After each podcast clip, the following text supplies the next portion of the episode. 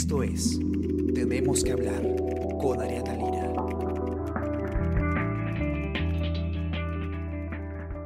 Hola a todos, muy buenos días, espero que hayan amanecido muy bien de salud. Yo soy Ariana Lira y hoy día tenemos que hablar de la reanudación de actividades. ¿Por qué? Porque ya se publicó, como ya deben saber ustedes, el decreto supremo.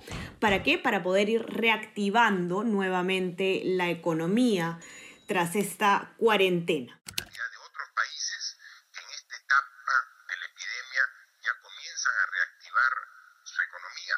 También nosotros tenemos que, con responsabilidad, tenemos que comenzar a reactivar eh, algunas actividades.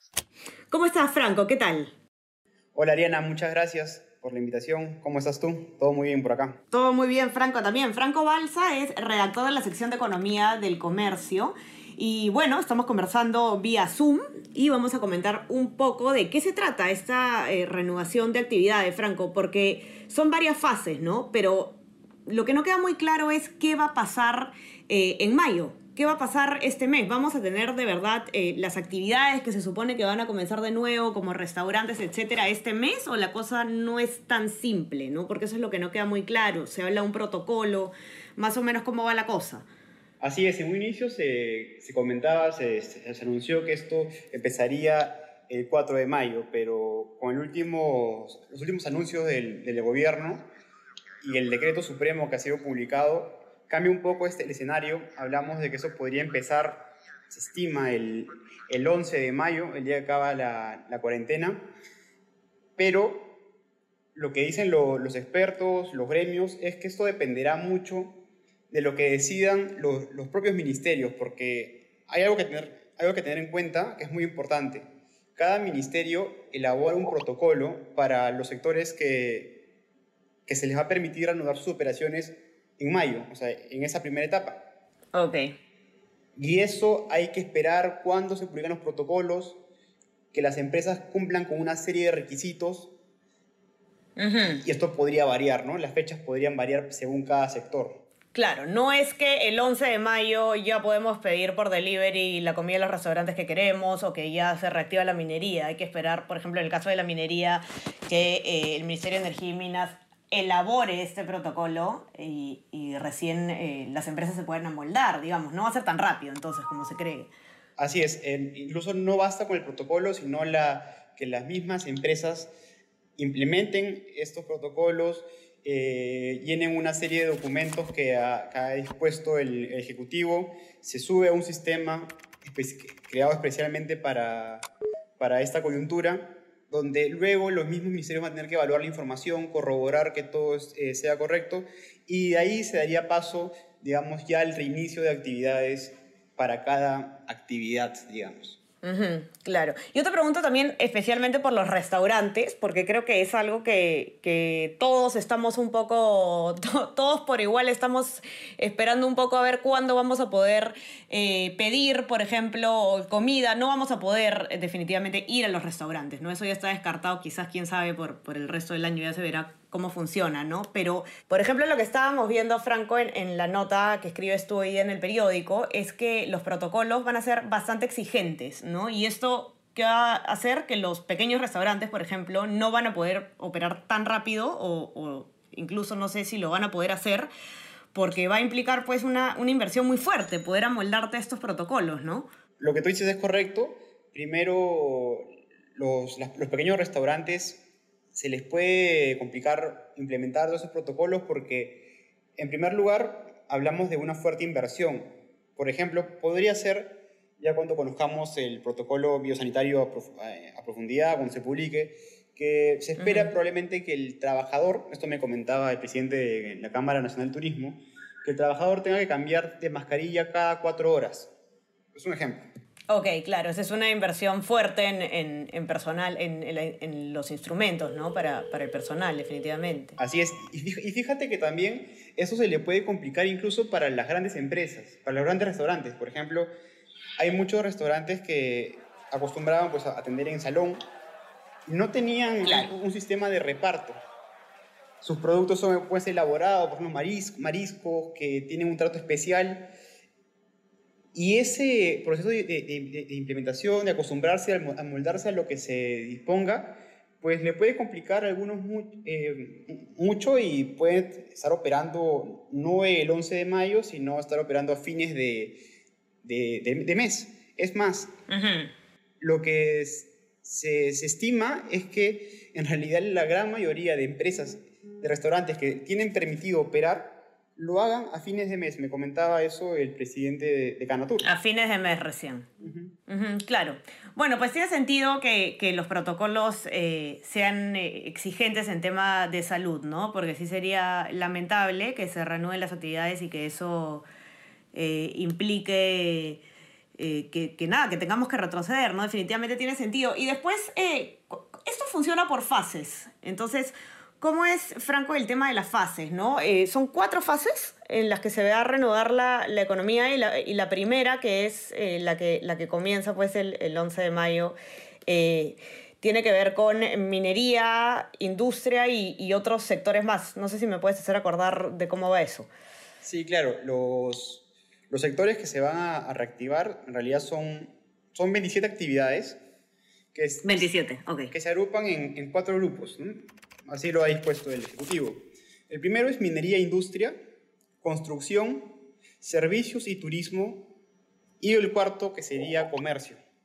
Eh, claro está que cuando hablamos de estos grupos no hablamos de, que se reactiva, toda la minería, hablamos de que ciertos sectores, ciertas actividades de la minería se estarían reactivando y ahí hacer una precisión, por ejemplo, en ese caso muy puntual, porque se aplica para los demás, es que en el caso de la minería se están eh, reiniciando las actividades, por lo general de las mineras más grandes. Y ahí todo un comentario, toda una controversia que se genera en los gremios de ese sector. Claro, ¿por qué las más grandes? Se supone que son las más grandes porque pueden cumplir con, cierto, con los protocolos. Tienen una mayor capacidad de, de, poder eh, vigilar, de poder eh, supervisar que, que, se estén cumpliendo con todas estas, eh, estas disposiciones que ha dado el gobierno, pero lo que dice el Pablo de la Flor, que es, el, que, que es vocero, representante de la Sociedad Nacional de Minería, que varias de las, estas empresas, el, sector minero, están, están en la capacidad de aplicar esas disposiciones. Entonces, él considera que hacer esa diferenciación entre unas y otras por el volumen, por la capacidad, por el tamaño de la empresa, no es lo adecuado. Ellos esperaban y habían propuesto al gobierno que se dé una apertura eh, para todas las empresas mineras y ya se verá cuál puede aplicar los protocolos y cuál no. Claro. No, y además es, es me imagino también que, que, lo que puede causar eh, preocupación es que, eh, claro, sin duda, eh, reactivarla, renovar la minería es, es, es, imprescindible, de cierta forma, ¿no? Es, una actividad que, que genera, pues, eh, tiene que ver con el 9-10% del PBI, pero, pero definitivamente estos contagios que se dieron de coronavirus en, en mineras grandes, importantes, han generado pues controversia, ¿no? Entonces, eh, definitivamente es, es, un tema que, que, preocupa, ¿no? O sea, si vamos a seguir con la actividad, ok, todo bien, pero se tienen que eh, cumplir definitivamente estos protocolos al pie de la letra, ¿no? No vaya a ser que, que nos haga retroceder de nuevo eh, esta, este reinicio de actividades, ¿no? Sí, eso es, ese es el mayor temor y que creo que todas las empresas que van a renovar sus actividades deben tener muy en cuenta, que es el, la seguridad, hay que tener mucho, mucho cuidado con, con todos los procesos, más allá del protocolo, el tema de responsabilidad, porque eh, según diversas eh, entidades como Credit Corp Capital, por ejemplo, consideran que si esto no funciona como correspondería y hay un, un, brote de, casos de coronavirus, el Perú en América Latina sería el segundo país menos, menos preparado para poder afrontar eh, un brote y estaríamos después de Brasil. Claro, sin duda ser un, un, reto eh, muy importante, ¿no? ¿Cómo hacer esto? Un poco caminando de puntas, ¿no? Caminando de puntitas. ¿Cómo eh, reactivar la economía que es indispensable? Eh, no, no puede continuar el, el país parado tanto tiempo. y nada, pues manteniendo las, la, la, salud pública como, como un, una línea, ¿no? Que guíe todo esto. Yo, yo lo que, a mí lo que me llamó la atención es el tema del turismo, ¿no? Porque, ¿qué, ¿qué, significa esta, por ejemplo, esta apertura de hoteles categorizados, ¿no? Porque dicen que, que se pueden, se va a utilizar el turismo, pero de forma bastante limitada, pero yo no me imagino cómo funciona esto en la práctica. Sí, los hoteles categorizados son los que uno ve que son calificados por una estrella, dos estrellas, eh, cuatro estrellas, uh -huh. cinco estrellas. O sea, mejor dicho, que tienen un registro, tienen cierto orden, son formales. Esas okay. empresas, fue, esos hoteles formales que, como la palabra dice, están categorizados, son los que hoy pueden eh, empezar a trabajar, pero igual ellos no es que operan tranquilamente, tienen ciertos protocolos que cumplir, que cumplir y además muchas personas dirán, oye, pero los hoteles ya, ya estaban operando, algunos. Y uh -huh. lo cierto es que... Pero solamente para fines de cuarentena, pues, ¿no? Así es, para fines de cuarentena. Hoy ya van a poder eh, hospedar a, digamos, no sé si decirlo turistas, pero personas que lleguen a, -huh. al interior del país por mientras, porque mientras que no se abre la frontera, difícil que lleguen personas de otros países. Eh, pero sí al interior del país y, ojo con algo, que, que podrán operar dando el servicio, de la, o sea, la, el, el hospedaje, eh, la alimentación, pero no van a poder atender en, en, zonas comunes. Es decir... Claro, ¿no? Sí. O sea, eso cambia, pues, un poco también la idea de, de, de, del alojamiento de los hoteles, porque no era simplemente que uno paga por un cuarto, sino que muchas veces eh, uno está esperando también los desayunos eh, que se hacen en restaurantes, dentro del hotel, eh, gimnasio, zonas comunes, piscina, qué sé yo, ¿no? Eso ya no va a existir, por lo menos en el corto plazo, ¿no? Lógico, ¿no? O sea, no tendría mucho sentido que, que los, los, hoteles se vuelvan un, un, centro donde, un foco infeccioso, donde todos podemos este, reunirnos ahí como si no pasara nada, ¿no? Sí, y, y te comento algo adicional que, es, que puede servir mucho para el tema de, de reactivar ese sector de turismo que da trabajo a mucha gente en el país y se vio paralizado, uh -huh. muchos puestos de trabajo se perdieron, es que habían empresas eh, que daban servicio de transporte, de transporte turístico. Okay. La medida que, que, da el gobierno hoy permite que esas empresas de transportes puedan ayudar a, lo, a, a, los hoteles a transportar a sus trabajadores, porque una de las medidas que se contempla, se está viendo, es que los hoteles se hagan cargo del transporte de sus trabajadores para evitar los contagios. Es decir, okay. ponerle un bus, por ejemplo, que esté acondicionado, que, hay, que, las personas tomen cierta distancia, eso aún no sabe a detalle, pero ya podemos darnos una idea, ¿no? Pero darnos una idea, claro. van a poder apoyar de esa manera y yo creo que cuando, cuando los empresarios trabajan de esa forma, ¿no? Uh -huh. Ahora, hay, hay, una cosa que, que Franco, que, que, no habíamos comentado, que es el tema de los del, en el tema de los deliveries de los restaurantes. No es que van a, empezar a operar todas estas empresas de, de delivery eh, tercerizadas, ¿no? No tercerizadas, pero independientes como Rappi, Globo, Uber Eats. No es que se va a pedir la comida de esas aplicaciones, sino que cada restaurante va a tener que tener su, eh, su propio delivery, ¿no? O, o, yo he entendido mal. No, estás en, estás en lo cierto. El, acá hay que entender algo que es muy importante. ¿Por qué no vuelve a operar eh, Rappi, Globo, Uber Eats? Es que esas empresas no tienen un, no tienen un contrato de subordinación, en términos técnicos, con sus, con sus trabajadores. Entonces, digamos, no con sus trabajadores, sino con los repartidores, porque en realidad es como, una, es como, una, como un triángulo, si lo podemos ver de esa forma. Eh, somos el usuario, le, le entra la aplicación y lo que hace la aplicación es simplemente contactar a una persona que sea, que sea afiliado a esa aplicación y le dice, oye, te conecto con esta persona que quiere que le hagas un servicio. Pero okay, claro. la aplicación no tiene ninguna responsabilidad sobre, sobre el repartidor. Entonces... Claro, entonces menos lo va a poder fiscalizar, pues, ¿no? Que esté cumpliendo los protocolos de seguridad. Ok. Exactamente. Entonces es por eso que, el, que esas empresas, de, estas aplicaciones de delivery no vuelven a operar y lo que van a hacer, y ya entrando a lo que tú me preguntas, que es los restaurantes, lo que se hace es, el dueño del restaurante es el responsable de todo lo que ocurra. Entonces, los mozos, por ejemplo, que no van a poder atender en salón por la misma coyuntura, ellos pueden ser las personas que salgan a repartir los, las, las, comidas. El, okay.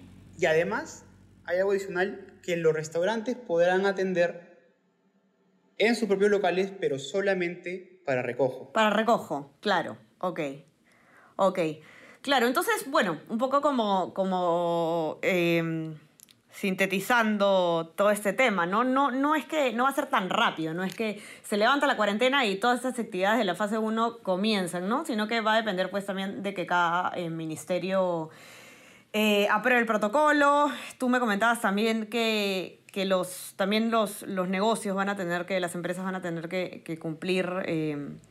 Ciertos requisitos que tienen que ser aprobados por los ministerios, ¿no? Entonces, bueno, claro, definitivamente es un gran paso eh, y muy necesario, eh, pero, pero no va a ser tan rápido, ¿no? Y dependerá, pues, me imagino, Franco, que de la velocidad también del Estado, ¿no? De los ministerios.